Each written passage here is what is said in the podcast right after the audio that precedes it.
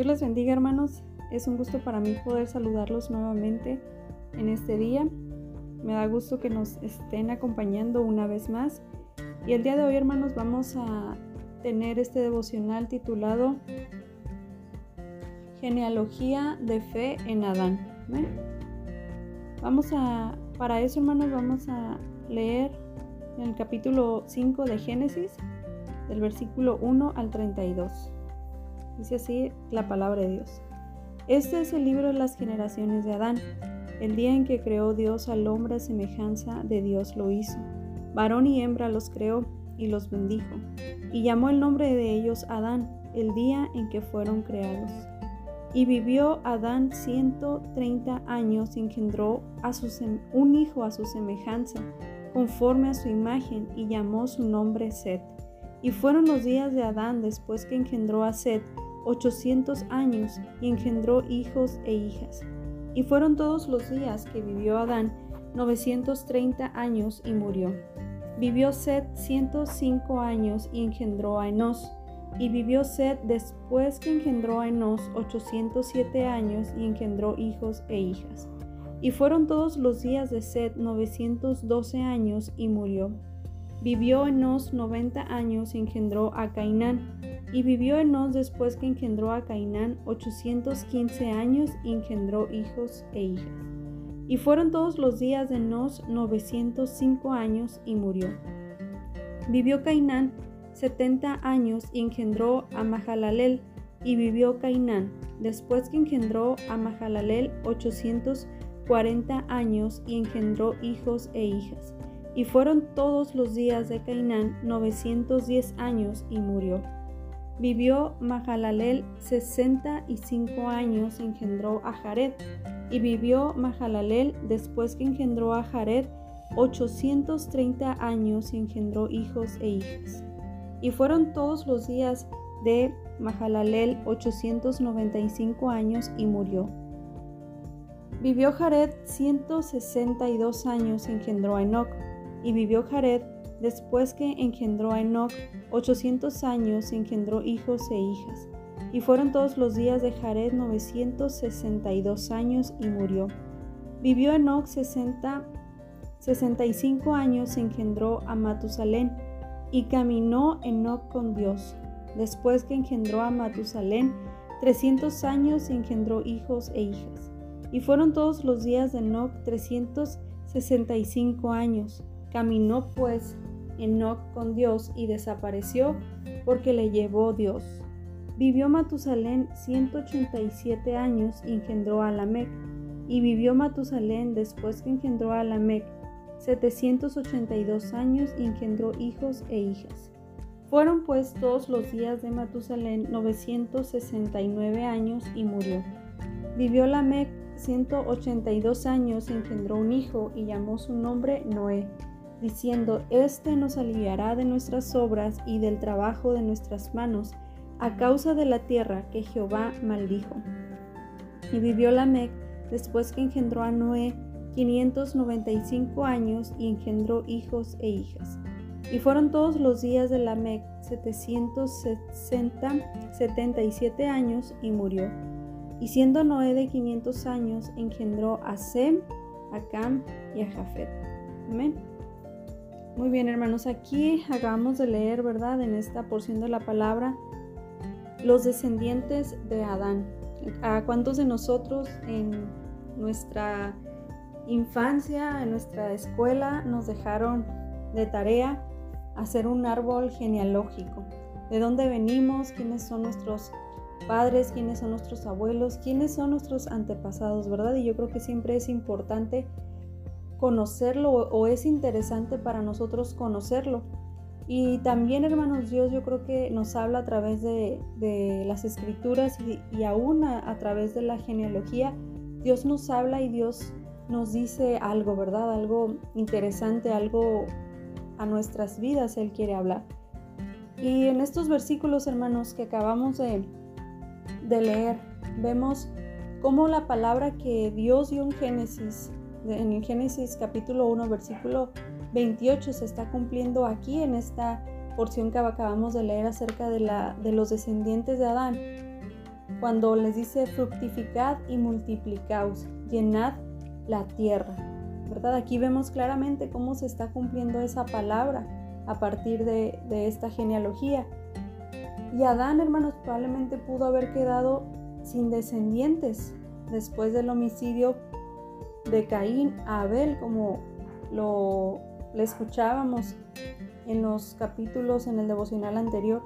Sin embargo, Dios, hermanos, le concede a Seth para continuar con su genealogía, como lo acabamos de leer, hermanos, en los versículos pasados. Y leemos aquí, hermanos, también en el versículo 3, cómo nos dice que Seth es un hijo hecho a la semejanza de Adán. Y si recordamos también en Génesis capítulo 1, 26, nos dice la Biblia que Adán a su vez fue creado según la imagen de Dios. Entonces, hermanos, esa imagen queda impregnada en la genealogía, hermanos. Es decir, todos esos descendientes de Adán, ¿verdad? Fueron impregnados con esa misma eh, semejanza que fueron creados, ¿verdad? A imagen de Dios. Y aunque el homicidio de Caín, hermanos, había puesto en peligro la descendencia de Adán, esta se ha multiplicado en gran manera, como acabamos de leer, hermanos, que no fue posible registrar a todos los descendientes en la Biblia. Fue tan grande, ¿verdad? Esa genealogía que es casi, ¿verdad? Imposible o difícilmente de, eh, de enumerarla o de registrar a todos, a cada uno de los descendientes.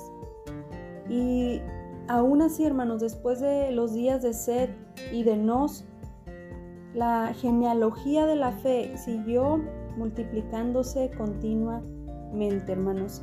Vemos más adelante que resalta, ¿verdad? Ahí un, personaje tal vez ya conocido para usted. Escuchamos eh, sobre Enoch, ¿verdad? Y, esto, hermanos, nos, nos, recuerda, nos hace reflexionar, ¿verdad? Que que es bienaventurado quien camina con Dios.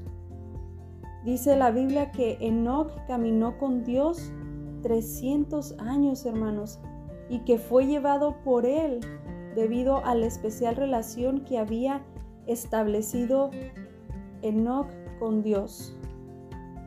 Y la Biblia nos enseña que él invocaba el nombre de Jehová.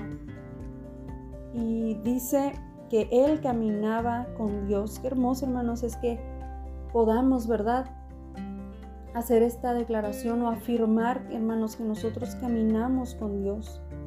Y a diferencia, hermanos, de, otros personajes que acabamos de leer en esta genealogía, acerca de Enoch nos dice que él vivió en la tierra 365 años. Y podremos pensar, pues no son muchos comparados a los que vivieron, ¿verdad? 800 eh, o más de 900 años. Pero hermanos, esto nos enseña o nos hace recordar que la bendición no está en los años en el que Enoch vivió en esta tierra, sino más bien, hermanos, en que él pudo haber caminado con Dios, hermanos. Y esto nos recuerda a lo que nos dice el Salmo 84, 10, mejor es un día en el palacio del Señor que mil días fuera de Él, hermanos.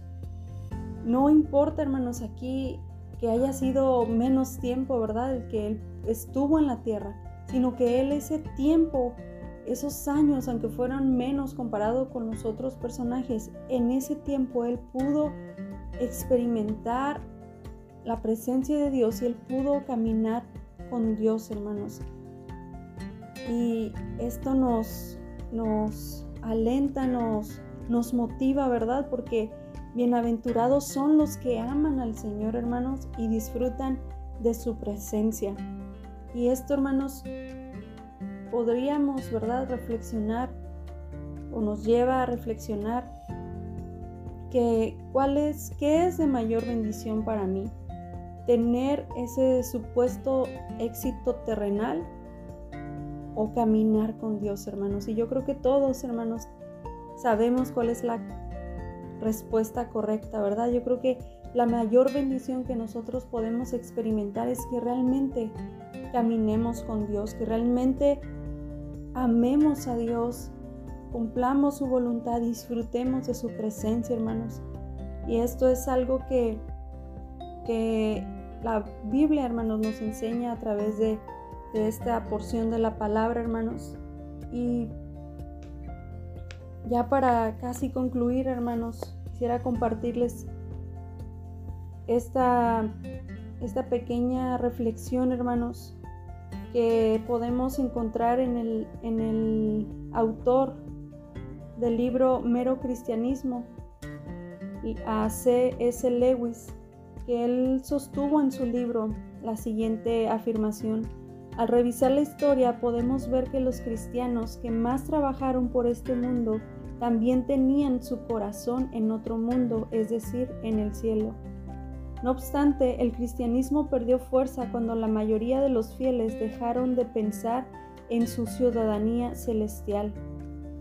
Y este autor, hermanos Lewis, definía el propósito de su vida de la siguiente manera.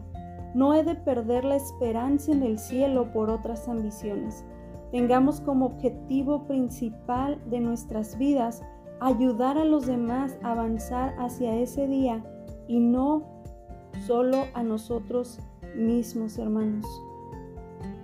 Yo creo que a lo largo, hermanos, de la historia de la humanidad, a través de las culturas, regiones, hemos escuchado hablar, ¿verdad? O hablamos sobre el cielo, porque Dios le dio al hombre un corazón que anhela la eternidad, hermanos.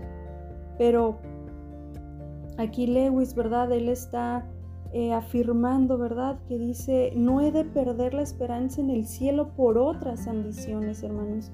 Yo creo que sabemos cuál es nuestra meta, sabemos cuál es nuestro destino, pero roguémosle a Dios, ¿verdad? Que no nos eh, desviemos, sino que podamos avanzar, pero juntamente ayudar a otros a avanzar a esa meta, hermanos. Caminemos, hermanos, cada día junto a Dios, sabiendo que él todo lo ve, sabiendo también que Él nos guiará hacia nuestra casa celestial si vivimos anhelando y dando testimonio de la eternidad, hermanos. ¿Por qué no hacemos una oración en este tiempo, en este momento? Y le damos gracias a Dios, primeramente porque Él ha puesto sus ojos en nosotros y porque cada día podamos caminar en su presencia.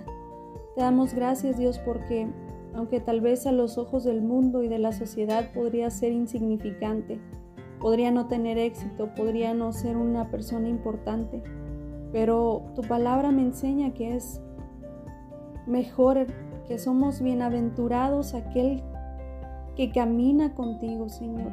Y ese es mi anhelo, yo quiero caminar cada día en tu presencia, conversar contigo, y expresar cada día mi gratitud hacia ti, Señor. Ese es nuestro anhelo, mi Dios.